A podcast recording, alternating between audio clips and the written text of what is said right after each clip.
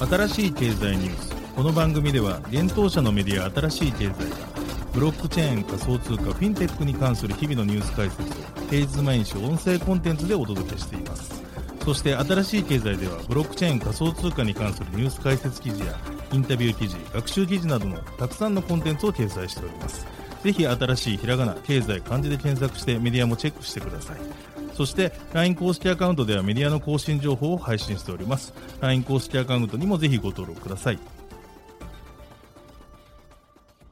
この番組は株式会社フィナンシェの提供でお送りします。フィナンシェはスポーツチームやエンタメプロジェクト、DAO などのトークンを購入して支援ができる新しいクラウドファンディングサービスです。サッカー J リーグ、野球、バスケなどのプロスポーツチームをはじめ映画やアイドル、インフルエンサーなど100以上のプロジェクトのトークンがフィナンシェで購入できます。さらにトークン購入者はプロジェクトに応じたキャンペーン参加や NFT などの特典も。ぜひ iOS や Android でフィナンシェのスマホアプリを入れて新たな応援体験を味わってください。あなたの夢がみんなの財産になるフィナンシェ。幻冬舎新しい経済編集部の武田です。大塚です。はい、本日は10月の20日木曜日です。今日のニュースいきましょう。DMM がブロックチェーンゲーム開発開始、 Oasys 採用で来年夏販売へ。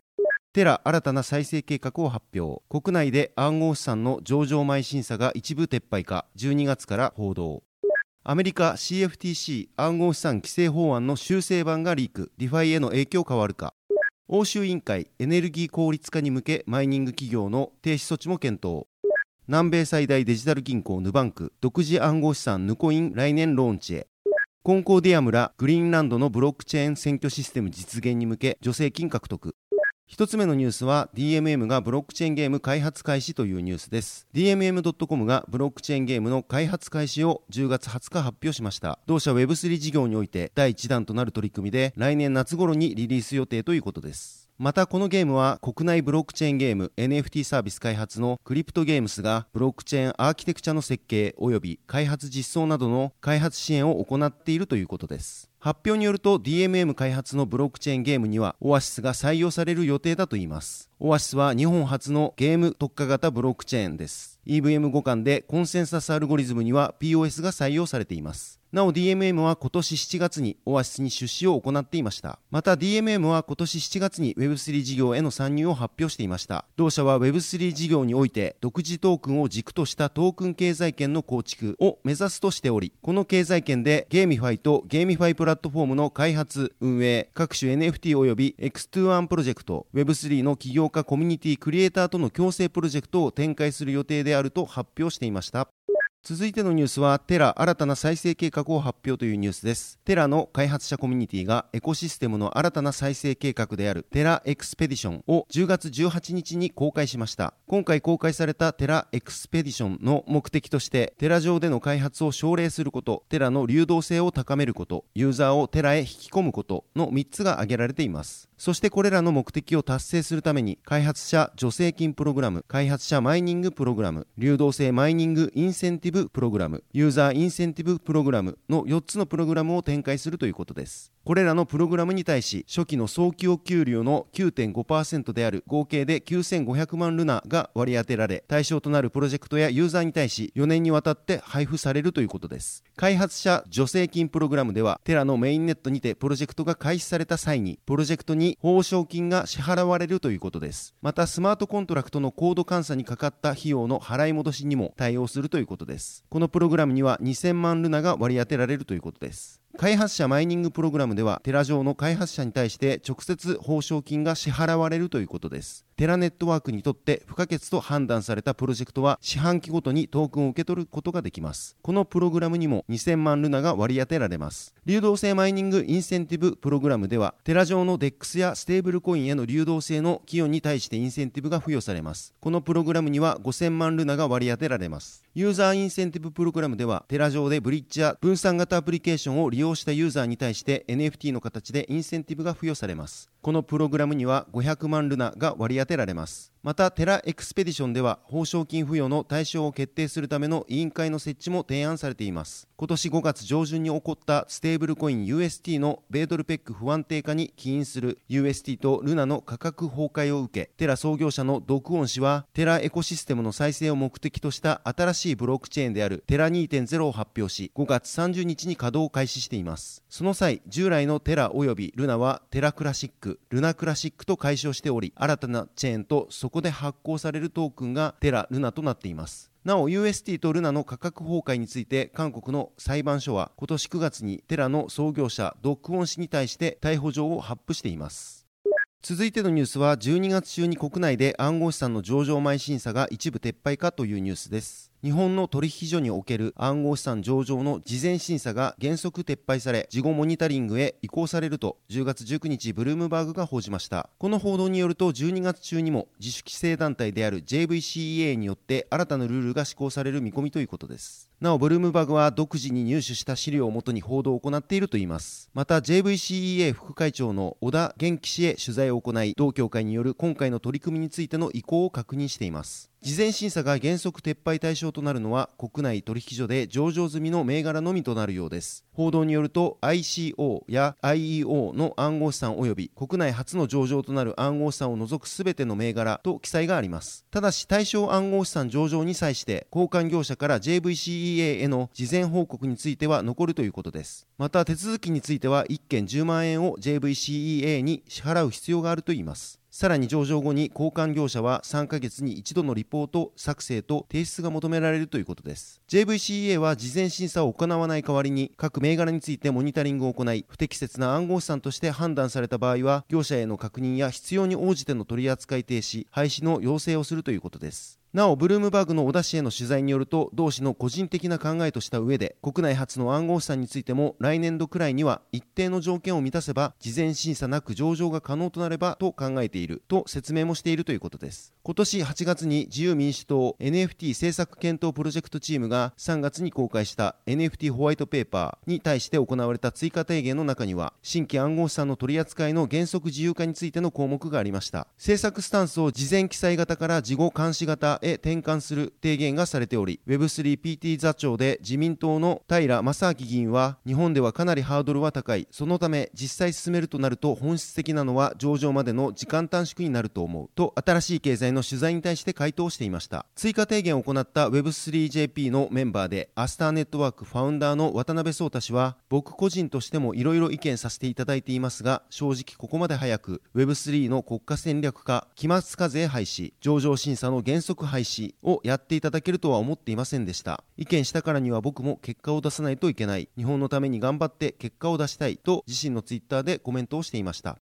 続いてのニュースいきます。今年8月にアメリカ上院に提出されたデジタル商品消費者保護法案 DCCPA の修正案が暗号資産リサーチ企業デルファイラボの顧問弁護士であるガブリエル・シャピロ氏によって10月20日にリークされました。DCCPA は商品先物取引委員会 CFTC の暗号資産規制にまつわる監督権限を強化することを目的として作成された法案であり、暗号資産を取り扱う業者に対するライセンス取得義務などが記載されています。また、デジタルコモディティやデジタルコモディティカストディアンなどの関連用語の定義も法案に含まれましたが、これらの用語の定義は曖昧であり、DeFi などの非中央集権的なプラットフォームのコード作成者にもライセン取得義務が適用される懸念がありました。この法案に対し、暗号資産取引所 FTX の CEO であるサム・バンクマン・フリード氏は支持を表明しており、非中央集権プラットフォームの存在を脅かしかねない法案に賛同する同氏の姿勢に対し批判が集まっていました。今回リークされた修正版では曖昧さを指摘されていた用語の定義について記述が補強されています。具体的にはデジタルコモディティを扱うものに関する用語の定義において、例外としてソフトウェアの開発及び発行者は含まれないと明記されています。修正された箇所についてシャピロ氏はソフトウェア開発者を対象から除外する文言は DeFi に恩恵をもたらす可能性がありますと述べつつも、個人的にはソフトウェアの自由を尊重せずに法案を成立させるべきではないと考えており、単なるソフトウェアのライセンス登録を要求するのであれば違憲となりますとし、さらなる議論の必要性を強調しています。また FTX のバンクマン・フリード氏は DeFi 及び DeFi に関連する事柄柄が規制の文脈にどのように適用されるかを理解することは難しい問題であり、まだしっかりとした考えが確立されていませんと述べつつも、この法案がソフトウェア、ブロックチェーン、バリデータ、DeFi などの存在を危うくすることなく、中央集権的な暗号資産取引所における顧客保護を実現できると考えていますと、法案への支持を表明しています。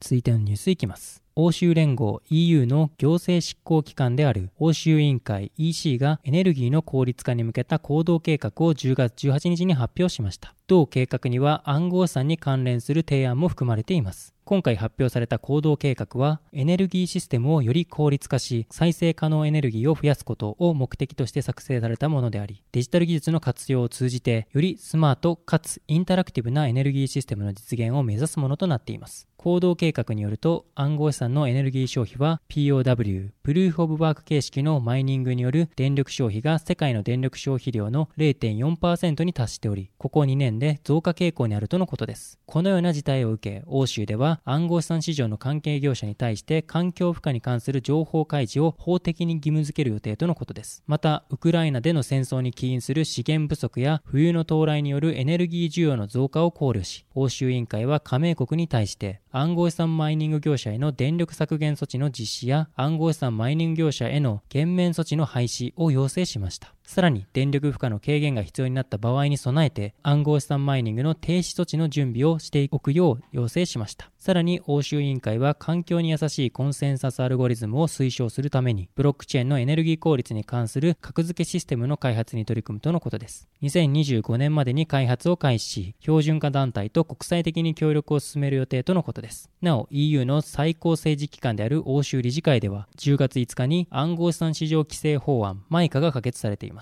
この法案は環境負荷の情報開示やステーブルコインの準備金の基準策定など暗号資産サービスプロバイダーに向けて包括的な暗号資産市場規制を示す法案であり2024年初頭に法律として制定される予定となっております。続いてのニュースいきます。ブラジルのデジタル銀行ヌバンクが顧客リワードプログラムの一環として新たに独自の暗号資産をリリースする計画を10月19日に発表しました。著名投資家ウォーレン・バフェット氏が出資するヌバンクは独自暗号資産ヌコインを2023年前半にローンチする予定です。ヌコインを発行することで割引や特典などのベネフィットを顧客に提供することを目的としています。ヌバンクの発表は南米の e コマース大手企業メルカドリブレが8月に発表したリワードプログラム関連の暗号資産メルカドコインこちらは取引所での取引も可能なため価格が変動しますの創設と同様の動きを受けて行われたものですヌバンクは将来的にヌコインが取引可能になる可能性があると説明しています。同金融機関は現在、ブラジルの顧客が銀行アプリでビットコインとイーサリアムの取引を行えるようにしています。現在7000万人以上の顧客を持つヌバンクのヌコイン担当ゼネラルマネージャーのフェルナンド・チャプスキ氏は、このプロジェクトはブロックチェーン技術の変革の可能性を信じ、さらに民主化を進めるための新たなステップです、と説明しています。イーサリアムのスケーリングブロックチェーン開発企業であるポリゴンテクノロジーは、ヌコインの拡大に向けた技術と技術サポートを提供するとし、来月中に約2000の顧客を選定して、ヌコインをテストする予定であると伝えております。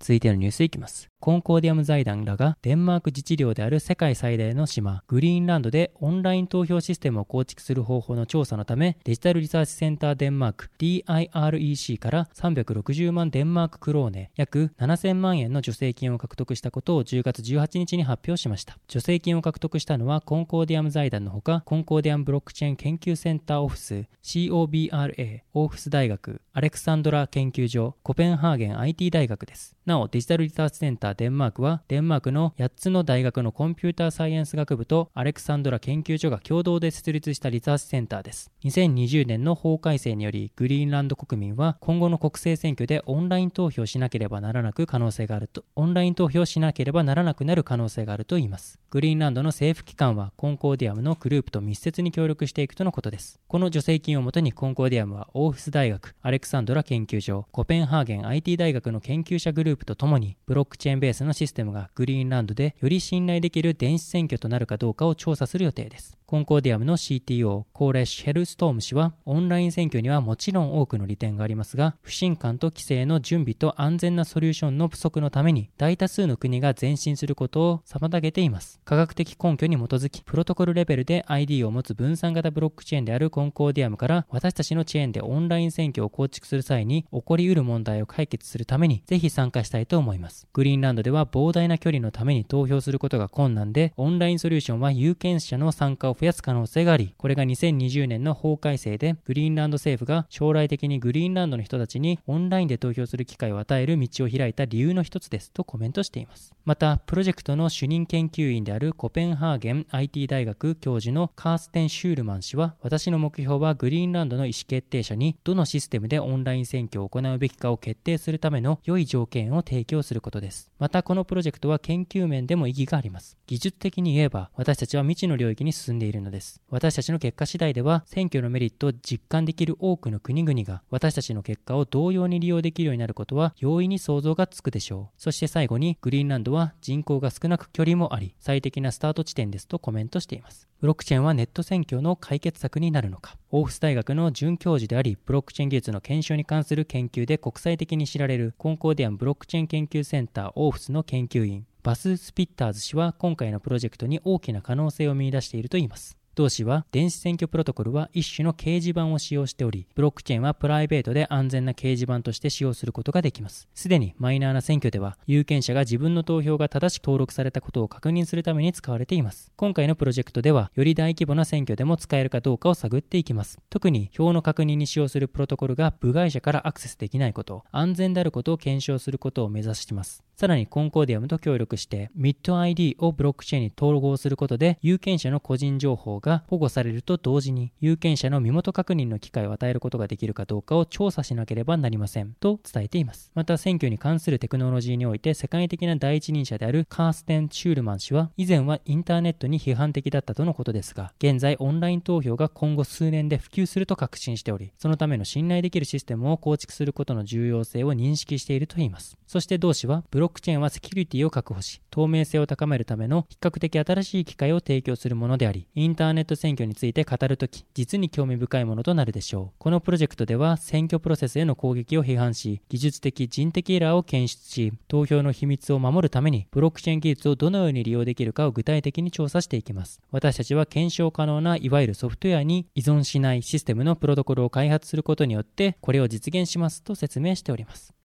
はい本日のニュースは以上となります。このように私たち新しい経済編集部ではブロックチェーン暗号資産に関するニュースを平日毎日ラジオで配信をしております。本日ご紹介したニュースはすべてサイトの方に上がっております。ぜひサイトの方も見に来てください。新しいひらがな経済漢字で検索して見に来ていただければと思います。それでは本日はありがとうございました。ありがとうございました。